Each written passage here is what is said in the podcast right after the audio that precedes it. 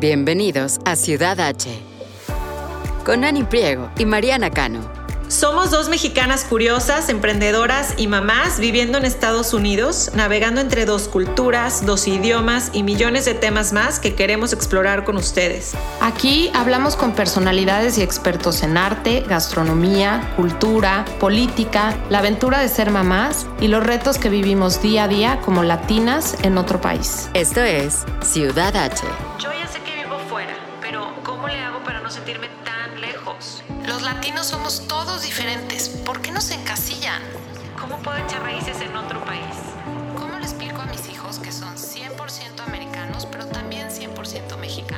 Ciudad H es un espacio en donde los hispanos nos unimos para compartir, dialogar Y por qué no, también desahogar todo lo que sentimos al vivir lejos de nuestro país.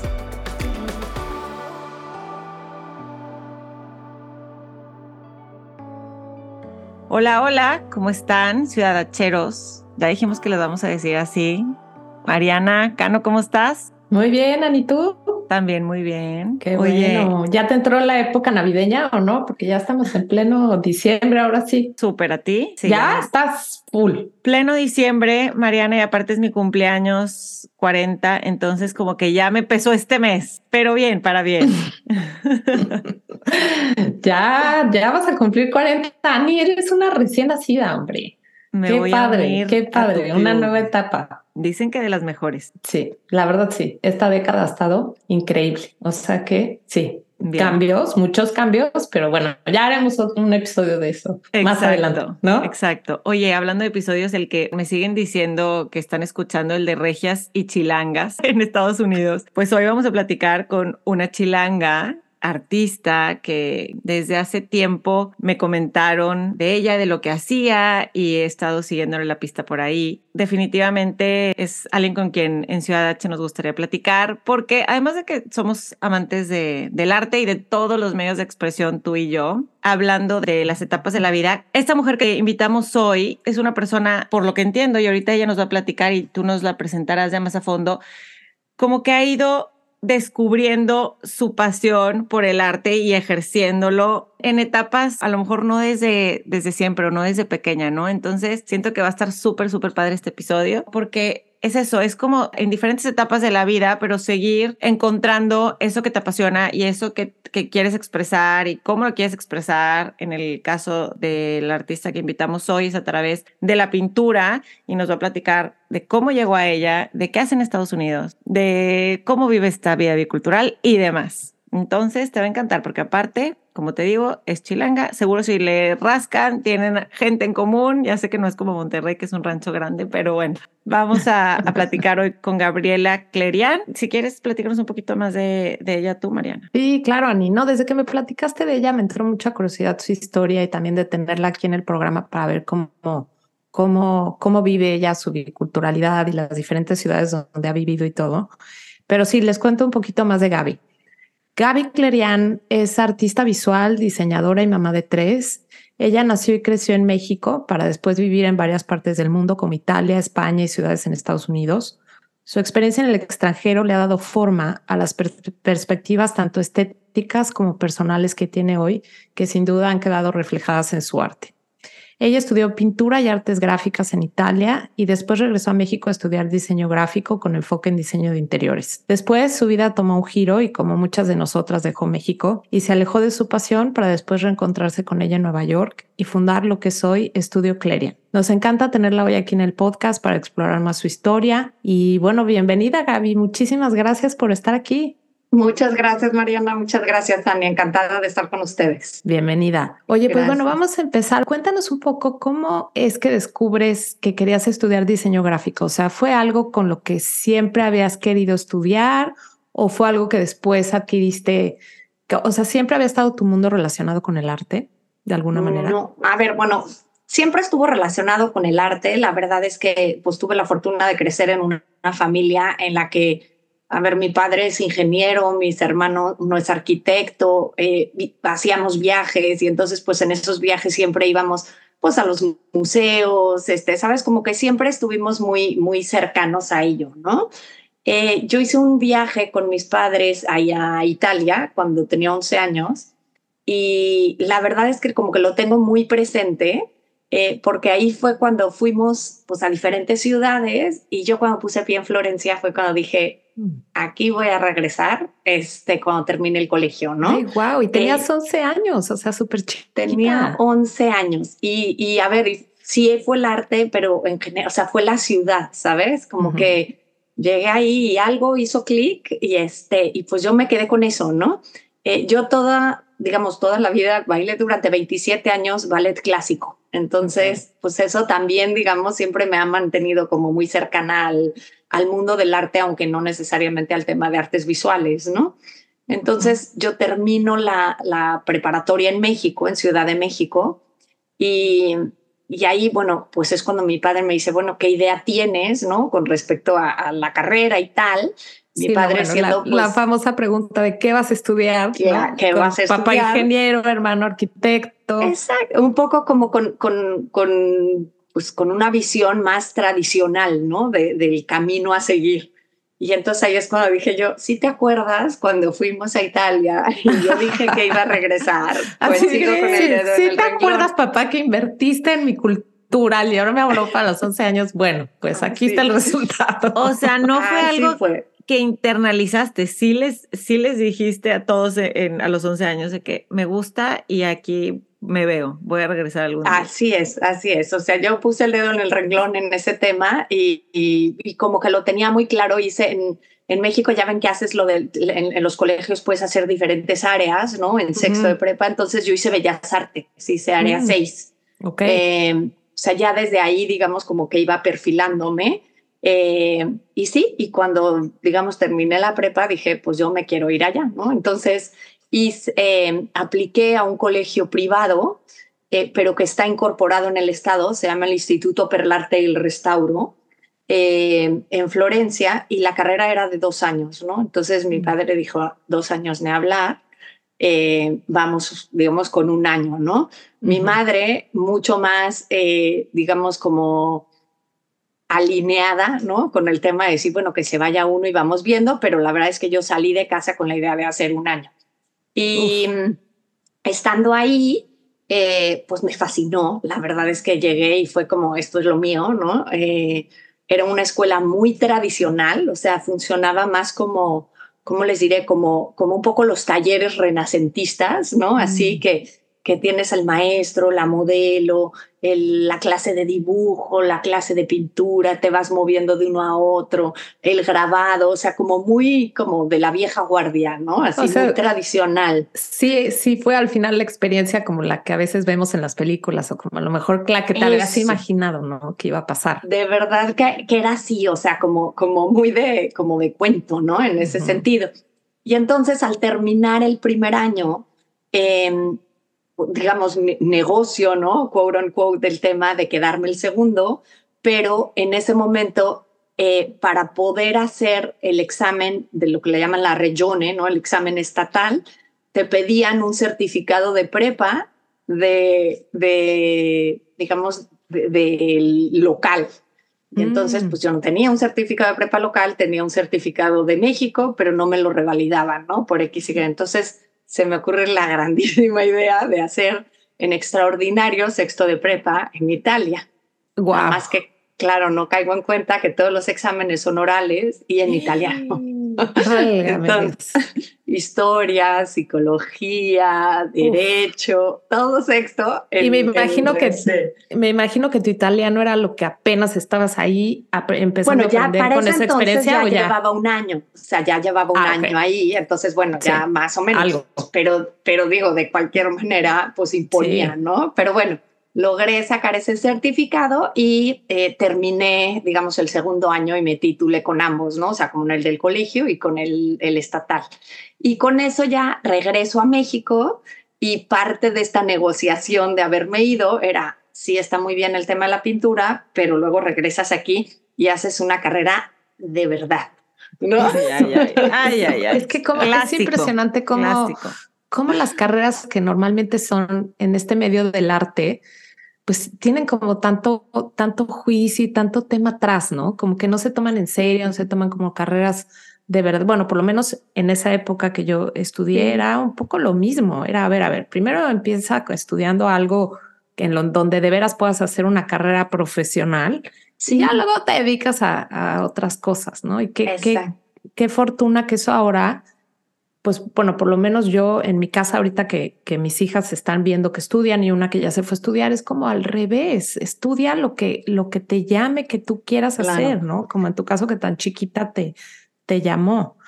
Oye, yo lo hice realmente así, como al revés, ¿no? Primero el arte y luego así. Y la verdad es que sí le encuentro mucho beneficio a haber estudiado después diseño, porque además pues el enfoque estaba muy relacionado, ¿no? Y te da pues otros skills que la o sea, que la carrera artística tampoco te da, ¿no? Es que yo lo que noto mucho de entrevistar muchos artistas y chefs y demás que no los dejan estudiar lo que inicialmente quieren y que es parecida a tu situación, siempre agradecen, siempre hay algo que esos cuatro años y medio, cinco de una carrera, que a lo mejor estudiaron arquitectura pero querías ser chefs, que a lo mejor estudiaste diseño gráfico, no te alejaste completamente del arte, fue nada más otra, otra manera de verlo, ¿no? No sé tu caso, ¿qué piensas? ¿Valió la pena o tuviera o, si fue más forzado? No, a mí me encantó, la verdad, y, digo, tuve la, la, oportunidad como, sabes que vas metiendo las materias como, como electives, ¿no? Así como que vas escogiendo, entonces, pues tomé fotografía,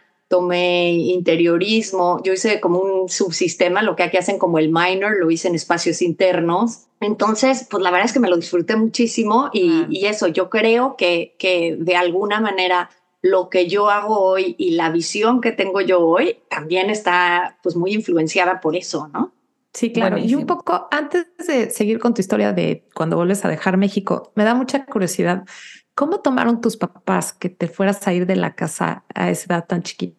Y te lo pregunto porque nosotras ahora acá viviendo en Estados Unidos, pues es algo con lo que lidiamos. Ah, yo ahorita mi hija se acaba de ir a la universidad y de verdad es uno de los shocks biculturales más fuertes que he tenido, ¿no? Entonces, ¿cómo, cómo lo tomaron los papás, tus papás? ¿Cómo lo vivieron ellos? Mira, yo creo que, que siempre es una sorpresa, ¿no? Como padre siempre es una sorpresa, sobre todo, a ver, yo soy la más, la, la, más chica de cuatro hermanos, tengo tres hermanos hombres y yo soy la más chica. Y ninguno de ellos se fue salvo, digamos, como por el viaje, así que hacían saliendo entre la preparatoria y la universidad, pero, pero no, nadie, digamos, estudió en ese momento, en esa transición, estudió fuera, ¿no? Entonces, pues yo creo que siempre es un poco de, de shock, pero por otro lado, como tú decías, te educaron en el arte, ¿no? Entonces yo creo que tampoco es mucha sorpresa decir, pues siempre estuvo esa puerta abierta y lo único es que, claro, en el momento en el que la toman, ¿no? Dices, ay, o sea, es un poco, un, poco rudo, ¿no? Pero, pero pues siempre, digo, no se estaba en contacto, también eso es cierto, no se estaba en contacto como se está ahora, ¿no? Yo, yo ahora veo, este, qué sé yo, mis sobrinas que viven fuera, pues que dices, es que estás en contacto por WhatsApp, por teléfono, por lo que sea, ¿no? O sea, como que mucho más cercano. Y allá, pues yo me acuerdo que llamaba los domingos, este, con una tarjeta, ¿sabes? En la caseta de esas que se te terminaban y cuando se te terminó ya no hay más, este, que me mandaban pues algún fax, este, imagínate un fax. No, no, te entiendo perfecto y creo que estamos Parece delatando que tengo 120 años. Estamos delatando nuestra edad porque mi, esposo, mi ahora esposo también se quedó una temporada ya. ¿Cómo que ahora esposo? Imagínate, bueno, ahora en esa época era mi, en esa época era mi novio. años de casados. okay. Estuvo muy chistoso oír mi ahora esposo. No, o sea, lo que voy es que en esa época que era mi novio, este, se quedó también allá y había un teléfono que estaba descompuesto en la Ibero y íbamos a hablarle por teléfono por ahí. o luego me mandaba faxes este, a la oficina de mi suegro y me llegaba y mi suegro así de toma, te mando una carta, pero pues era fax. Entonces mi suegro ya se había echado toda la, todo lo que me estaba contando en la carta. privacidad cero. Cero cero. Ay, no. Qué maravilla. Pues así, así es. Entonces yo creo que de alguna manera, pues siempre es una sorpresa, pero por otro lado, pues siempre está la confianza de decir, pues de alguna manera tiene las herramientas para, para aprovechar la oportunidad y hacerlo bien, ¿no? Y eso creo que se aplica en ese momento y pues sigue aplicando hasta, hasta hoy, ¿no? O sea, hasta el día de hoy ese tema como de darle a los hijos la confianza y decir, pues a partir de aquí ya es tu camino, ¿no?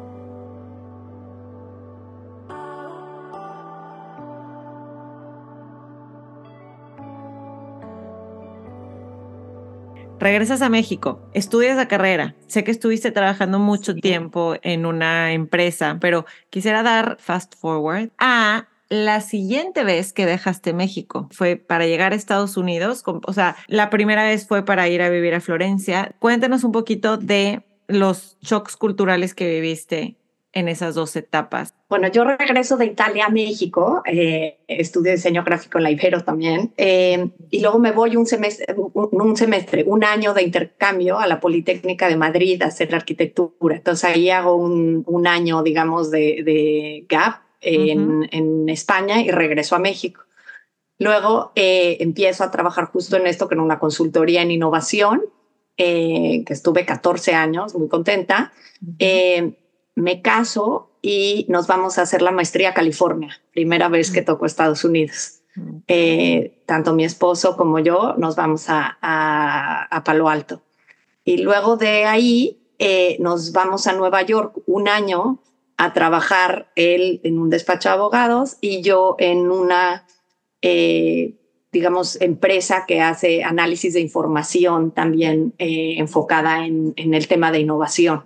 Entonces fue un año en el que nos vamos los dos casados sin hijos aún y vivimos en Nueva York eh, ese año, ¿no? Entonces ahí viene el primer encuentro entre California versus Nueva York, ¿sabes? O sea, desde costa oeste, costa este, clima, tipo de gente, o sea, bien, bien diferente, ¿no? Eh, ambas experiencias nos gustaron muchísimo. Te cuento, después de esa experiencia, nosotros siempre dijimos, si regresamos a vivir a Estados Unidos, no, regresaríamos al West Coast, ¿no? O sea, regresaríamos a California. Eh, nos gusta mucho el tema de outdoors, nos gusta como la vida así más este, relajada, ¿no? Al llegar a, vivir a, Nueva York, vivíamos en el Financial District, justo enfrentito del Stock Exchange, o sea, mm. en Broad Street, ¿no? Así en aquel entonces, claro, el Financial District era completamente diferente a lo que es hoy, ¿no? O sea, los fines de semana, por ejemplo, salías y no había nada, o sea, estaba muerto. Eh, nos gustaba mucho, pero sí veíamos como la vida familiar difícil, ¿no? O sea, veías a la chava metiendo la carreola así con un frío, saca la carreola, la lluvia, la nieve, o sea, es una vida difícil, ¿no? Así. Pero bueno, se quedó ahí, la pasamos genial, la verdad, este fue un, año de trabajo muy bueno. Luego regresamos a México y años cada uno de nuevo a, los trabajos, digamos, que teníamos antes de irnos. Y años más tarde, ya con tres hijos, la vida nos regresa a Nueva York. Este, y ahí fue cuando dijimos, híjole, nos vamos a, las afueras de Manhattan, o sea, nos vamos a vivir a Connecticut o a Jersey o a Brooklyn, un poco como buscando esta vida pues un poquito más tranquila, ¿no? Y finalmente tomamos la decisión de no, nos fuimos a vivir a Manhattan. Realmente dijimos, vamos, ¿cuántas oportunidades tienes de vivir en Nueva York? ¿no? Entonces vamos a dejar que la ciudad nos ofrezca todo lo que tiene que ofrecer, que nos coma y ya si nos come, bueno, ya nos mudamos, ¿no? Pero ya sabiendo este, a qué nos enfrentamos. Pero la verdad es que fueron, vivimos tres años, un poquito menos de tres años y, y lo disfrutamos muchísimo. Y, ahí fue cuando yo retomo este tema de la pintura, en esa época. ¿Y cómo fue para tus hijos ese cambio? Mis hijos ya nacieron aquí, entonces hemos vivido esta experiencia de compartir con ellos nuestra cultura mexicana, el idioma, todo esto desde otro lugar, pero tú que tus hijos ya tenían, bueno, chiquito 10 meses, pero 7 y 8, ¿cómo fue para ellos este shock de ahora ir a la escuela en Estados Unidos? Y, cómo lo viven hoy, o sea, si han podido mantener el idioma, sus dos culturas, ¿cómo, cómo lo han experimentado? Mira, ellos, digamos, los grandes llegaron ya hablando inglés, este, obviamente no hablaban un inglés de native speakers, ni mucho menos, pero se daban a entender perfectamente. Entonces, al menos ese miedo como al idioma, eh, no lo tenían, ¿no? Eh, tuvimos la fortuna de, de, que llegaran, digamos, aterrizaran en una escuela muy pequeñita, eh, que creo que eso hizo diferencia y, es un tema del sistema educativo, ¿no? Allá iban en una escuela privada muy pequeñita que estaba a cinco cuadras de casa y, y que estaba como, era una, una comunidad súper plural, o sea, súper plural, había gente digamos, de, de todas las formas, o sea, de diferentes composiciones familiares, de diferentes backgrounds, de diferentes nacionalidades. Entonces, como que nunca se sintieron fuera de lugar, ¿no? Mm, en ese sentido. Entonces, eh, era una escuela como que les, les puso mucha atención individualmente y los hizo sentir como, como en casa desde muy pronto, ¿no? Em, el idioma no, te digo, no era un, tema como de una barrera este, así, y se adaptaron, pues como son los niños, ¿no? Se adaptaron rapidísimo, sea, rapidísimo, todo les llamaba la atención, o sea, todo. Sí, cuando nos íbamos a ir había mucha incertidumbre. Nos preguntaban, pero ¿cómo? o sea, ¿no vamos a tener coche? No, no vamos a tener coche. Ni uno. No, mi amor, no ni vamos a tener ni un coche. Como que yo creo que este tema de decir nos vamos a mover en metro, eh, nos vamos a ir en autobús, vamos a caminar, o sea, pues son cosas que, que digamos en la situación en la que vivíamos en Ciudad de México, pues conocían el metro porque algún fin de semana íbamos al centro y queríamos que lo conocieran, ¿no? Pero no es realmente la manera en la que nosotros nos movíamos día a día, ni caminábamos al colegio, ni este tipo de cosas, ¿no?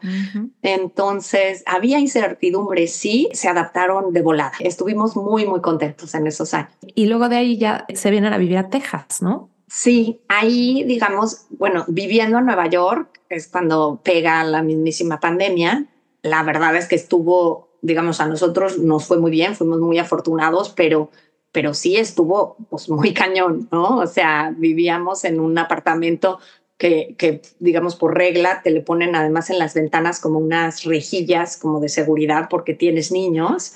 Entonces, pues estuvimos tres semanas sin salir ni al lobby, que no podíamos sacar la cabeza, o sea, ni por la ventana para ver. Sí, fue como, como, pues una experiencia dura que para ellos pues fue muy impresionante y luego empezamos a salir solo, o sea, un adulto con un niño, no podía salir en grupos grandes. Entonces, cuando llegamos aquí, eh, que pues fue una decisión realmente como como de trabajo, como de empezar un segundo capítulo, fueron de estas historias de pandemia que, como que llega a sacudirte y a decir, pues pon en orden tus prioridades y familiarmente qué es lo que es importante para nosotros, ¿no? Entonces, pues buscamos un lugar más cerca de México, con mejor clima, eh, con una buena calidad de vida, que tuviera un sistema educativo, digamos, público bueno, etcétera, y, así es como, como llegamos aquí, ¿no? Em, la verdad es que estuvimos súper contentos, sí llegamos y fue un shock porque pues claro, nosotros veníamos del COVID neoyorquino y de pronto llegamos al COVID no COVID tejano, ya sabes, y decíamos, ¿qué es esto? O sea, como porque aquí la gente no usa tapabocas, o porque la gente cuando vas así caminando no se separa, ¿no? O sea, cosas que, que nos parecían como shock, ¿no? O sea, y entonces, claro, aquí te das cuenta cómo pues se vivió súper diferente y y pues hemos disfrutado muchísimo eso, hemos disfrutado justo el espacio abierto, el aire libre, las actividades afuera y, y más que nada yo te diría la, la, independencia que tienen los niños viviendo aquí. O sea, ese hecho que ellos mismos se puedan mover y ir en bici al colegio o salir con los amigos y ir a un parque y tomar una clase en un parque público y que vas y los recoges en la noche, ¿sabes? O sea, cosas que, que en las ciudades más grandes pues no, no los puedes vivir, ¿no? Entonces estamos muy contentos. Claro. Ahora, como muchas veces pasa, después de también de tantos años de vivir fuera, se vive también esta dualidad en donde, eh, bueno, Ani y yo lo hemos platicado mucho, en donde te empieza un poco la, la, la, nostalgia, ¿no? Y va evolucionando a través de los años y te vas dando cuenta de cosas que extrañas. Este, ¿A ti qué es lo que más trabajo te cuesta de vivir lejos hoy y cómo ha evolucionado para ti esa nostalgia con el paso de los años? Híjole, es una pregunta difícil, ¿eh? eh a ver, creo que lo que más me cuesta, pues a final de cuentas es, digamos, perderte un poco de, separarte de la familia, ¿no? Eh, que dices, híjole, pues sí, es padre cuando te ves, los niños eh, crecen, digamos, pues allá tienen primos. Aquí tenemos la fortuna de tener también eh, unos primos aquí y entonces mis hijos tienen primos aquí que, que pues es algo que valoramos enormemente, ¿no? Este, que sí como que dices, ay, qué rico tener familia, ¿no? Eh, pero yo te diría que es eso, es un poco el, el sentir que hay esta distancia de por medio y que por más que estés a una llamada de distancia, pues no estás ahí para darte una vueltita el domingo y dar un abrazo, ¿sabes? Este, a los padres o que los niños no tienen pues tanto contacto con los primos y que cada vez que los ves están así más altos. sí. Este, o sea, e, eso te diría yo que es lo que más, más extraño. Eh, cuando vivíamos en Nueva York, por ejemplo, la comida, si era algo que dices, bueno, había restaurantes mexicanos, pero no es tan, tan fácil como aquí. Eh, pues este tema de, que te sientes en casa, o sea, que, aquí vas al súper y dices, pues la verdad es que no, no compraría nada más que lo que encuentro aquí, ¿no? Y eso, eso la verdad es que sí lo agradecemos, es, es muy rico. Eh, ese tema que aquí en Texas, pues hay mucha gente que habla español, sí se siente geográficamente más cerca de México, ¿no? Y eso, eso es rico. Interesante, Gaby. Dijiste, si alguna vez regresamos, viviría en, en California West Coast. Terminaste en East Coast con tres hijos y ahorita estás en Texas. Y no es poco común, ¿eh? Conozco mucha gente que viene de diferentes partes de Estados Unidos y también termina aquí. Y está padre oír cómo ha sido tu experiencia como en, en todos estos lugares, nada más como pareja y ya con, con hijos. Adentrándonos un poquito a tu etapa de ya más de artista, leí por ahí que para ti todo se trata de la experiencia y eso está representado en tu arte. Cuéntanos un poco de tu proceso creativo, cómo empiezas a crear, ¿Qué, cómo fue? ¿Hay, ¿Hay, alguna decisión ahí? ¿Fue, fue más natural? ¿Qué, ¿Qué otros factores influenciaron para que empezaras tú a darle prioridad a enfocarte en tu arte? Ok, mira, siempre digamos, aunque durante la carrera y todo, pues seguí pintando y eso, y siempre fue algo que, que pues hacía de alguna manera en algunos ratos libres o así. Cuando estábamos en Nueva York y justo como que pues los niños dejan de ir al cole y tal, entonces se imaginen el pequeño departamento, teníamos espacio, pero bueno, en uno, dos niños en Zoom, en otro, el otro en Zoom, mi esposo en otro cuarto digamos, trabajando ahí. Yo, ya sabes, como todas las familias, entre que si eres el técnico de la computadora y el no sé qué, y de pronto yo decía, es que yo no tengo un espacio donde pueda cerrar una puerta y decir, aquí estoy. Entonces, en la ventana había como una, pues como las cornisas, estas así, como la repisita que queda enfrente de la ventana. Entonces yo dije, yo necesito estar así, viendo para afuera y que aquí pase el mundo detrás de mí y yo no enterarme, ¿no? Entonces ahí es donde puse un lienzo al principio y entonces empecé a retomar, digamos, el tema de pintar. Y claro que que Nueva York en sí, la ciudad, pues en ese momento en particular tenía mucho peso, ¿no? Este, yo había estado encantada porque pues vas por la ciudad y están los museos, o sea, hay arte como en todos lados, ¿no? O sea, vas a los museos, pero vas a las calles y vas a Bushwick y está todo el tema de graffiti, o sea, como que es una ciudad muy viva en ese sentido. Entonces yo empiezo a pintar y empiezo a meter dentro de cada pintura un poco como pensando en lugares específicos y entonces empiezo a meter coordenadas empiezo a meter códigos postales, empiezo a meter direcciones, ¿no? Eh, como para darle un, ser, un poco este significado de, de, pertenencia, ¿no? De decir, aquí estoy. Eh, y empiezo a meter mucho lo que es el tema, pues como de, de graffiti dentro de mis cuadros. En ese momento empiezo yo a pues a retomar la pintura y me doy cuenta que pues es como una salida, ¿no? Una salida de decir, este es mi momento y, es lo que me gusta hacer, ¿no? entonces cuando decidimos venirnos aquí, pues no me podía traer tanta, tanta obra que había hecho en ese inter y entonces hice como una venta un poco como para Friends and Family, ¿no? Así, porque además, claro, no había galerías abiertas, no había nada. Este, y en dos días vendí 27 cuadros. Ay, wow. Entonces Sí, fue padrísimo. Y la verdad es que fue cuando dije, bueno, pues ahora sí que lo que me gusta, ¿no? Puede tener salida, ¿no? Porque tampoco puedes dedicarte a algo. Yo soy muy pragmática, entonces es un poco como, como el huevo y la gallina, ¿no? O sea, creo, pero si no le doy salida, ¿para qué estoy creando, ¿no? Entonces tengo que encontrar dónde lo voy a, o sea, qué voy a hacer con él antes de empezar a crear, pues no, o sea, tú tienes que crear por el simple gusto de hacerlo. Ya luego averiguas qué haces con él, ¿no? Pero afortunadamente, bueno, encontré esta manera de, darle salida a, la obra, que a final de cuentas, pues es uno de los propósitos por lo cual lo haces, ¿no? Que es compartirlo. Y, ah, y entonces llego aquí y es cuando convierto eh, le, contaba por ahí a Annie que, que me como el formal dining de la casa y lo hago el estudio. Y entonces mm. desde aquí es de donde trabajo.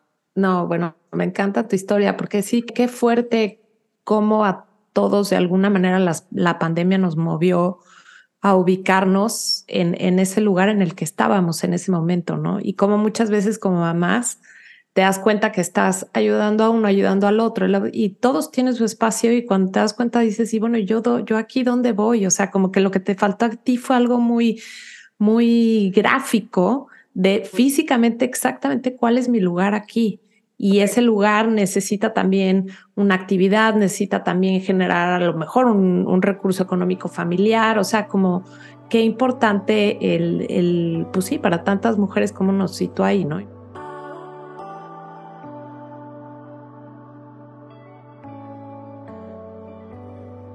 Para alguien que está empezando en el mundo del arte, que siento fuiste súper afortunada del poder vender tus cuadros tan rápido, ¿no? Y de manera tan exitosa. Pero ¿cómo le recomendarías a alguien eh, promover su obra como artista mexicano aquí en Estados Unidos y, y, después, más adelante, cuando ahorita ya pones tu estudio y estás tratando de hacer esto un negocio, ¿cómo ha sido esa experiencia para ti? Mira, yo creo que, que siempre es un poco el, el, pues no el miedo, pero el gran tema del artista, ¿no? El decir, ¿y ahora qué hago con los cuadros? ¿No? O sea, lo de pintarlos me va muy bien, pero en general, cuando yo hablo, digamos, con, con, pues con otros artistas en mi situación, a la mayoría de nosotros lo que nos gusta es pintar, pero ya el tema de, de el marketing que hay detrás, de moverlos, de venderlos, de tal, eh, es, otra historia, ¿no? Entonces, yo, yo lo que les diría es, primero enfocarse en, en hacer lo que les gusta y hacerlo bien, ¿no? O sea, porque yo sí creo en que la calidad del trabajo es lo que hace la diferencia en el momento que lo sacas, digamos, al mundo y empieza a competir de alguna manera con, con toda la obra de otros artistas. Y la otra cosa que te diría es hacer comunidad. Para mí ese tema es importantísimo eh, y ha sido importantísimo en todos los lugares en los que hemos vivido. Eh, creo que el hacer comunidad, ya sea con gente afín, no nada más por el hecho de decir, ah, pues con los mexicanos o ah, con los hispanos. O sea, claro que, que tienes afinidades, ¿no? Con, con gente o que es de tu misma nacionalidad o que habla tu mismo idioma o que vive cerca de ti. Pero yo, el, el digamos, el, el el tema de comunidad lo veo más amplio, ¿no? O sea, puede ser por esos temas, puede ser una comunidad con otros artistas, puede ser una comunidad en, digamos, otros gremios, ¿no? Decir, oye, pues, ¿qué, qué, qué están haciendo otros artistas? No nada más artistas visuales, ¿no? O sea, ¿qué está haciendo la gente que, que baila o la gente que canta o la gente que hace escultura? Este, no sé, ¿no? Diferentes, diferentes gremios. Yo creo que, que ese tema de, de abrirte de abrirte camino, digamos, creando vínculos, es no nada más lo que te ayuda, sino además lo que es más, como te da más satisfacción, ¿no? Es el decir, oye, pues a mí ahora me echaron la mano y me presentaron a alguien y ahora entré en esta galería, ¿qué puedo hacer yo por esa persona? ¿No? Oye, pues fíjate que voy a exponer acá, te voy a presentar con alguien más y este tema de, de pues digamos, como de ir generando una cadena, ¿no? De decir, oye, pues yo qué puedo aportar aquí y, qué me puedo llevar a cambio, ¿no? Este, e, eso, eso para mí es, es esencial y es lo que te diría que, digamos, sería mi advice para alguien que, que está empezando. Quiero preguntar, ¿sentiste alguna diferencia de desempeñarte como artista en Nueva York a ahorita hacerlo en Houston. ¿Empezaste de alguna manera a hacerlo desde allá también, este, de manera digital o virtual y notas alguna diferencia? O no aplica? Fíjate que, es interesante, no, no lo había pensado hasta ahora que me lo preguntas mí. Eh, no, allá, allá realmente no hice mucho vínculo como de, de hacer comunidad, fue más un trabajo como, o sea, yo conmigo eh, y, nada más, digamos, tocar base como para el hecho de, de sacar la obra, ¿no? Eh, este tema de comunidad ha sido mucho más ya llegando aquí sí creo que, que digamos, influye mucho en el, en, o sea, sí, sí, para mí ha cambiado mucho el proceso creativo de Nueva York acá. Eh, ¿qué, ¿qué pasa? Que como que tú te imaginas, ah, es pintora, ¿no? Entonces te imaginas música clásica, el estudio, todo en calma, eh, ya sabes, súper inspiración, pintando. Y la verdad es que en el día a día no es así, ¿no? O sea, pintas entre que eh, contestas dos mails, pero luego te pones a pintar un rato, pero luego tocan el timbre, pero luego dices en la tarde, bueno, voy a retomar y te llama el niño y entonces vas y haces una cosa, o tienes que dejar algo y lo dejas secando porque tienes que llevarlo a una clase y regresar. O sea, la pintura transcurre como parte del día a día, de la vida diaria, ¿no? A diferencia de esta idea como del artista en su estudio, ¿no? Al menos para mí así es. Eh, es un tema como que sí aquí me he dado cuenta que tengo que ser, pues, digamos, mucho más disciplinada para decir, bueno, este es el momento en el que me voy a poner a pintar, porque, porque a final de cuentas ese es mi trabajo, ¿no? Y si no, se te va la vida en hacer pues, los mil pendientes que todo el mundo tiene que hacer y entonces cuesta trabajo separarte ese espacio para hacerlo. Para mí ese aquí ha sido mi principal reto, el decir, bueno, me voy a separar un rato y, digamos, dedicarlo a eso, ¿no? Ahora, el, proceso creativo pues es muy distinto. Eh, hay veces que, que amanezco ya con algo en la cabeza, que digo, es que quiero pintar esto o quiero hacer esto y entonces arranco con esa idea este, digamos, en mente. Otras veces, eh, pues te inspiras así como con, como con alguna con alguna canción, con algún lugar al que fuiste, con, con una exposición en algún museo, con un viaje, o sea, siempre pues todo eso nutre el, el proceso creativo. Y otras veces la verdad es que agarras el lienzo y dices, ok, ¿qué hago? ¿Sabes? Y es como, pues es, de bastante miedo, ¿no? Yo aquí lo que he hecho es que he ido recopilando muchas de las gavetas, digamos, de cocinas antiguas, de gente que remodela sus casas. Eh, y entonces, pues eso se tira a la basura. Y a mí esas eran una de las primeras cosas que aquí dije, o sea, ¿cómo que eso se tira a la basura? Me muero. Entonces, eso me lo traigo a casa y he empezado a trabajar sobre estas puertas, digamos, antiguas. Y lo que me encontré es que trabajar sobre este material, a diferencia de trabajar sobre un lienzo nuevo en blanco, hasta energéticamente es bien distinto. Es bien distinto porque, pues, de alguna manera el material ya trae una historia detrás, ¿no? Y, y, tú cuentas tu historia y es algo, digamos, que, que me gusta explicar, que es como pues yo soy una cuenta cuentos, ¿no? Este, a través de la pintura y yo cuento mi historia sobre la historia de alguien más que, que viene, digamos, impregnada en ese material, ¿no? Entonces, pues ha sido un proceso, un proceso distinto. Entonces tú dirías que, por supuesto, si mencionas que cuentas tu, tu propia historia y luego la mezclas con la historia de la pieza que estás haciendo, entonces de alguna manera está inherente ahí el que vives fuera de tu país, ¿no? De alguna manera está en tu obra. ¿Crees que lo, es algo que se puede ver en, en algunas de tus piezas o, no necesariamente?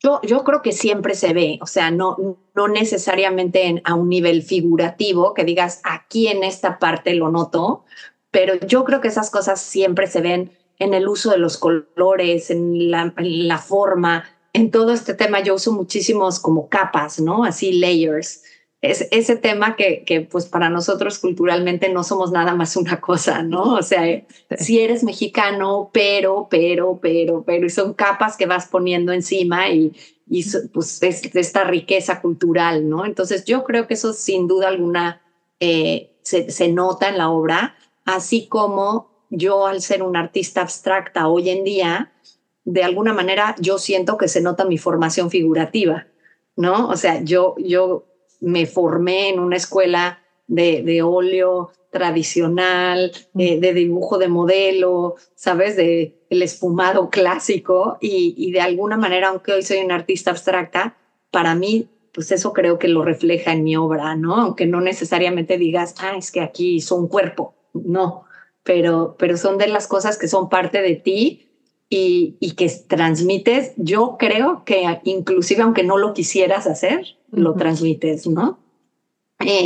digamos, otra cosa de relación entre, entre mi obra y, digamos, mi, mi, mi, país o mi identidad o tal, es que cuando he tenido oportunidad de, digamos, de exponer obras, estuve en, mayo, en mayo, en, sí, en mayo de este año, tuve una exposición de 47 piezas, una exposición mía sola de 47 mm. piezas en, en, la Galería del Consulado de México en Houston. Eh, y la verdad es que pues, fue una experiencia súper enriquecedora y, siempre con, con, las ventas o con los ingresos que tengo yo de mis obras, eh, colaboro, me gusta colaborar con proyectos de, de, mujeres mexicanas en estado de vulnerabilidad, ¿no? Entonces, pues a lo mejor gráficamente o físicamente no ves el país, ¿no? O no ves eh, el origen, pero de alguna manera me gusta vincular. De hecho, siempre hablamos como también de estas formas de, de poder tratarle de dar de regreso a México, ¿no? De alguna manera, sobre todo los que vivimos fuera. Entonces, justo sí estaba leyendo acerca de cómo apoyas a este grupo de mujeres mexicanas en situaciones vulnerables. Entonces, nos encantaría saber un poquito más de eso. Así, ¿qué asociaciones son las que ayudas y cómo, cómo lo logras para a lo mejor inspirar gente que también quiera apoyar en este sentido? Okay. Eh, bueno, mira, con, con recursos, digamos, de, de, mi obra, yo he colaborado con, con, una fundación que se llama Fondo Semillas, que no sé si estén ustedes eh, familiarizadas con él. Y justo es una fundación que, que apoya a mujeres en, en, estado de vulnerabilidad, ¿no? Y les da apoyo de todo tipo, tanto eh, educativo, familiar, de todo. Entonces, pues mira, a final de cuentas es un granito de arena, ¿no? O sea, es mi, mi cooperación, pero yo sí creo que si todos hiciéramos eso, ahí es donde podemos hacer una diferencia, ¿no? No es tan importante el cuánto, cuánto puedes dar, ¿no? Es, es esa intención de decir, pues de, lo que a mí me llega, regreso un poco, ¿no? Este, comparto. Y yo creo que eso no nada más aplica para este tipo de actividad, sino un poco como filosofía de vida, ¿no? Lo mismo de vivir aquí, ¿no? Nosotros vivimos en Texas, y Texas nos da un montón. Eh, ¿Qué podemos hacer nosotros también como mexicanos viviendo aquí para hacer este lugar mejor? Es un tema de mindset, es un tema no nada más de, de llevarte, sino también de dar y que está vinculado pues a lo que les comentaba de, de hacer comunidad, ¿no? O sea, para mí hacer comunidad es precisamente eso, es crear lazos y, y no crear lazos con el fin de eh, yo te doy, o sea, de trueque, ¿no? De decir, oye, yo te doy esto a cambio de tú que me puedes ofrecer, ¿no? Si no es el tema de decir, tú, tú pones y eventualmente la vida se encargará de regresártelo, ¿no? De alguna u otra manera. Pero, pero creo que esos lazos van más allá de, un tema geográfico y se pueden generar acá, pero pues son lazos que, que, con nuestro país siempre los vamos a tener, ¿no? Siempre los vamos a tener y, y no por el hecho de estar fuera, quiere decir que, que ya no podemos seguir colaborando de alguna manera.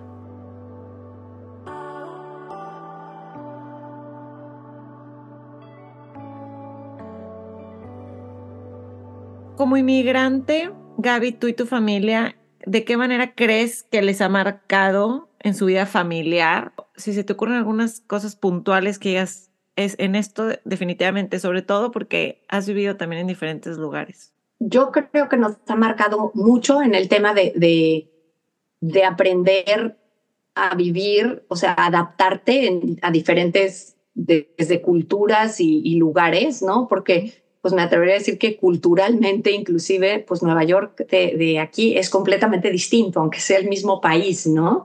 Eh, hay muchísimas cosas que, que, de entrada pues notamos diferente, en la principal, la pluralidad, ¿no? O sea, el hecho de que pues Nueva York es mucho más plural, es una ciudad mucho más cosmopolita, em, pues al, llegar aquí lo, lo, sientes, ¿no? O sea, enseguida lo sientes. Yo creo que todo eso te va enriqueciendo. Eh, yo creo que, por ejemplo, mis hijos tienen pues una visión de, de, de, cómo es vivir aquí versus cómo es vivir en Nueva York. Y aunque de México salieron chicos, pues también lo saben y también lo ven y también se acuerdan y ven a sus amigos, ¿no? Este, entonces, realmente creo que, que, que, como inmigrantes nos hemos enriquecido de estas experiencias de vivir en, en distintas ciudades, eh, nos hemos aprendido a adaptar, eh, que eso pues es importante, y hemos aprendido como a agradecer lo que tenemos en cada lugar, ¿no? Que, que en cuanto lo ves, o sea, como, como dicen aquí, a not take things for granted, ¿no? Eh, sí, lo que puedes tener en un lugar, pues no lo tienes en otro, no las puedes ganar todas. Ese, ese te diría yo que es como el, el primer aprendizaje, o sea, no puedes decir, híjole, es que vivo, eh, México me encanta, eh, pero vivo en Estados Unidos, pero entonces me siento lejos, pero entonces quiero la seguridad o el nivel de vida o el estilo de vida que tengo acá. Es como, pues, unas por otras, ¿no? O sea, entonces yo creo que es decir, establecer tu lista de prioridades, que es algo que, que ahora tenemos mucho más claro que antes, ¿no? Este, como que antes vivíamos un poco más lo que nos tocaba vivir y cuando decidimos pues reescribir este segundo capítulo, de alguna manera pues nos quedaron mucho más claras cuáles eran nuestras prioridades, ¿no? Como familia, tanto personales como, como de pareja, como de familia, y decir, bueno, nosotros lo que queremos o nosotros, para nosotros lo que es importante es esto, ¿no? Y entonces, pues tal cual hicimos una lista y a partir de ahí es que decidimos venir aquí porque pues de alguna manera tuvimos el privilegio de decir, a ver, el mapa, ¿no? Este, ¿qué ciudades nos gustan? No, pues estas, no, estas están muy lejos, ¿no? En estos hay mal clima. Inclusive entró el tema de California, ¿no? No, California es muy caro. Este, por otro lado, California, después de haber vivido en el East Coast, California lo sentíamos muy lejos, lo sentíamos aislado. Y, y, y sí, un tema de decir, me quiero sentir más cerca, para nosotros era importante. O sea, sí, sí el saber que cuentas con un vuelo, o sea, con muchos vuelos al día, que tienes un vuelo de dos horas eh, que, te lleva a Ciudad de México, en mi caso, eh, pues es algo que de alguna manera te, te hace sentir más parte de, ¿no? Entonces, pues yo te diría eso, hemos aprendido a tener nuestras prioridades más claras, a sacar lo mejor que cada lugar tiene que ofrecernos y a, y a, ser agradecidos ¿no? con, lo que, con las experiencias y, las posibilidades que nos ha dado cada lugar. Wow, Gaby, me encanta esto que dices y sí, nos hace muchísimo reflexionar. Este, yo, en mi caso, eh, solo he vivido en Texas, en Estados Unidos, ya llevo muchos años viviendo fuera, pero muchas veces sí pasa que idealizas un poco estas otras ciudades, ¿no? Dices, ¿cómo sería mi vida en Nueva York o en San Francisco? en... Y pues sí, al final, como dices, apreciar, dar gracias por el lugar en el que estamos y las grandes virtudes o, grandes cosas positivas que podemos sacarle a ese lugar, ¿no? Y los hijos es impresionante ver lo fácil que se adaptan al cambio, ¿no? En diferentes circunstancias que en mi caso, en mi familia hemos vivido momentos de incertidumbre, a mí me, me dan una lección cada vez el voltearlos a ver cómo ellos se están adaptando al momento. ¿No? O sea, la que está hecha una loca, vuelta loca, histérica soy yo, ¿no? Y ellos ya han aprendido a, adaptarse a las diferentes situaciones, ¿no? Entonces eso definitivamente es, también es un aprendizaje que, que comparto mucho contigo. Entonces, sí, muchas gracias. Nada, creo que, creo que, digamos, agregaría una cosa que es importante y creo que nuestro reto como papás, con nuestros hijos en particular, es no quitar el dedo del renglón para que ellos entiendan que el mundo no es como la realidad que ellos viven en el día a día. Eh, ¿A qué me refiero? Nosotros vivimos en Woodlands. Eh, pues Woodlands, a final de cuentas, es, es una comunidad muy pequeña, es una comunidad muy privilegiada y la verdad es que el mundo no es así. Y ellos al vivir aquí y vivir súper contentos y con independencia y con seguridad y demás, que es algo que agradecemos y que fue por las razones por las que escogimos vivir aquí, sí creo que nos corresponde mucho exponerlos a otras realidades y decir, está increíble que vivamos aquí así, pero el mundo no funciona así, ¿no? O sea, el mundo no es eso. Y eso, pues cuando vamos a México lo viven, cuando vamos a, a otros lugares de viaje y, y digamos, siempre hacemos mucho hincapié en, ¿ves? O sea, esto es bien distinto. Tú tienes esto o tú haces estas cosas, pero aquí fíjate que los niños, hay niños que tienen que caminar X cantidad de kilómetros o, o inclusive ir en el coche, en el tráfico, X cantidad de, tiempo para llegar a sus colegios, ¿no? O sea, no necesariamente tiene que ser un, un contraste únicamente como, como sociocultural, sino inclusive nada más el tema de, cambiar de, ciudad, pues los expone a una realidad distinta, ¿no? Y yo creo que esa sensibilidad es bien importante que no la pierda. Totalmente. Oye, Gaby, ya para cerrar, em, ¿qué consejo le darías? Porque mucha de la gente que nos escucha o está pensando moverse de ciudad o a lo mejor acaba de llegar a una ciudad nueva o a lo mejor como yo lleva ya muchos años viviendo lejos de su país, pero sigue en esta búsqueda, en esta exploración de cómo se vive el tema, ¿no? Que al final pues es todo el tema de este podcast. Entonces, ¿qué, consejo le darías a alguien que, está llegando a vivir a, Estados Unidos por primera vez? Eh, yo les diría que, que, dejaran atrás como las expectativas que tienen, ¿no? Yo la verdad es que siempre que me he imaginado cómo va a ser vivir en, siempre es distinto. O sea, la verdad es que pues nunca sabes, ¿no? Entonces yo te diría, dejar las expectativas atrás lo primero, eh, ir abierto lo segundo y pensar que nada es ni permanente, porque eso es la verdad. O sea, es cuando la gente no es que yo me voy a ir para siempre a vivir a no sé dónde, o que te preguntan, es que tú ya vas a, o sea, ya se van a quedar aquí en Texas. Eh, pues no, no lo sé, ¿no? O sea, por lo pronto nuestra idea es sí, no tenemos ninguna idea de, movernos a otro lado, pero de ahí a ustedes siempre se van a quedar, o sea, me causa a mí un poco de conflicto, ¿no? Yo, yo te diría, de dejar un poco las puertas abiertas, pensar un poquito más en mediano y en corto plazo, no en largo plazo. Yo creo que el largo plazo mete un poco de ansiedad. Este, cuando piensas más en el corto plazo y en el mediano plazo es mucho más manejable, ¿no? Entonces, eh, yo creo que, que, si, que si alguien logra manejar esas tres cosas, que es el, el dejar expectativas atrás, el ir abierto a lo que, a lo que se encuentre y empezar, empezar en, pensar en, en, en, ese más corto plazo, en el día a día, en cómo solucionas el día a día, qué te, digamos, qué te da satisfacción hacer en el día a día. Así, en lugar de nuestros grandes proyectos, eh, yo creo que eso ayuda muchísimo. O sea, yo creo que el mudarte de ciudad en sí es un gran proyecto que implica pues un montón de cambio, un montón de ajustes, un montón de logística, eh, híjole, un montón de, de, acomodo emocional también, ¿no? Este, o sea, cuando, cuando te cambias de ciudad vives muchas pérdidas, eh, para bien y para mal. También vives, digamos, muchos nuevos encuentros, ¿no? Pero, pero si no estás consciente de que es un periodo de transición y que ese periodo de transición probablemente dure pues casi toda tu estancia, ¿no? O sea, los periodos, para mí el periodo de transición no es, es que cuando me voy a sentir que ya vivo aquí, ¿no? O sea, porque si estás contando ese momento en el que ya, ya ahora sí ya vivo aquí, lo que es muy probable que te pase es que cuando llegue ese día digas, ah, ya vivo aquí ya ahora, ¿no? O sea, es que voy a estar bien cuando ya tenga toda mi casa puesta. No, es que voy a estar bien cuando ya los niños estén adaptados. Es que voy a estar bien cuando ya sepa cómo van a funcionar mis horarios. Este, ah, y cuando tienes eso, ay, güey, ¿no? O sea, de pronto dices, ¿y ahora qué hago? ¿No? Entonces, yo creo que, que pensar más bien en el trayecto en lugar de en el destino es algo que, que ayuda mucho.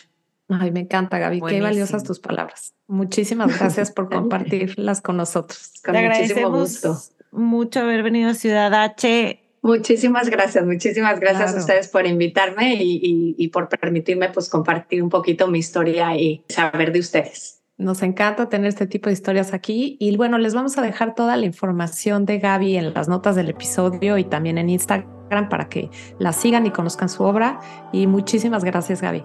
Gracias a ustedes, que estén muy bien.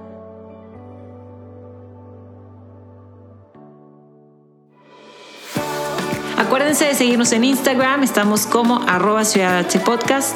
A Ani la pueden seguir como Ana-Bit. Yo también estoy en Instagram como yo Mariana Blog. Y si están en Spotify o en cualquier otra plataforma, acuérdense de darnos follow o apretar la campanita para que les notifique cada vez que haya un episodio nuevo. Este podcast llega a más gente gracias a ustedes, así que si les gusta lo que escucharon aquí, compártanlo, suscríbanse y déjenos un review en donde sea que estén escuchándonos.